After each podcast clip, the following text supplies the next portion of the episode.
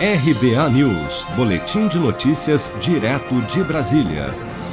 Por 310 votos a favor e 142 contra, os deputados federais aprovaram na tarde desta quarta-feira a convocação do ministro da Economia Paulo Guedes, que deverá comparecer ao plenário da Câmara nos próximos dias para dar explicações sobre as denúncias a respeito de uma conta de investimentos em seu nome em um paraíso fiscal, a chamada offshore. Para o líder da oposição na Câmara, deputado Alessandro Molon, do PSB do Rio de Janeiro, é inaceitável que, enquanto a economia do país afunda, o ministro mantenha seus recursos em dólar, sendo beneficiado com a desvalorização do real graças à sua própria gestão. Quando a moeda de um país se desvaloriza, esse país perde.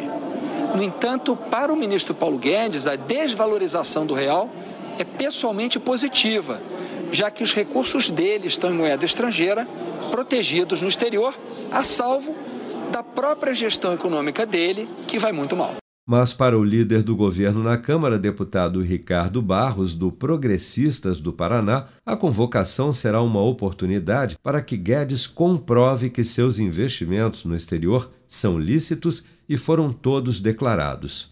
Ele virá e dará suas explicações. Obviamente, é, as suas contas estão declaradas, a Comissão de Ética Pública sabia das contas e não pôs nenhuma objeção a esta questão. Então, eu acredito que nós não teremos maiores dificuldades após as explicações do ministro.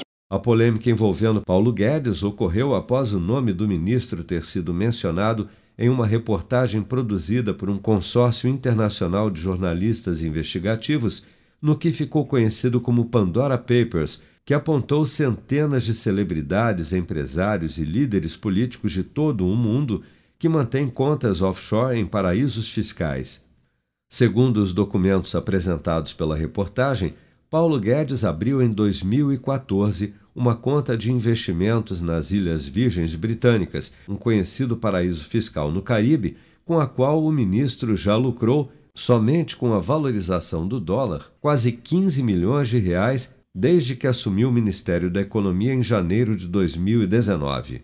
Na visão dos parlamentares, os ganhos do ministro com essa offshore configuram um claro conflito de interesses, já que suas decisões afetam diretamente aspectos financeiros que impactam seus investimentos.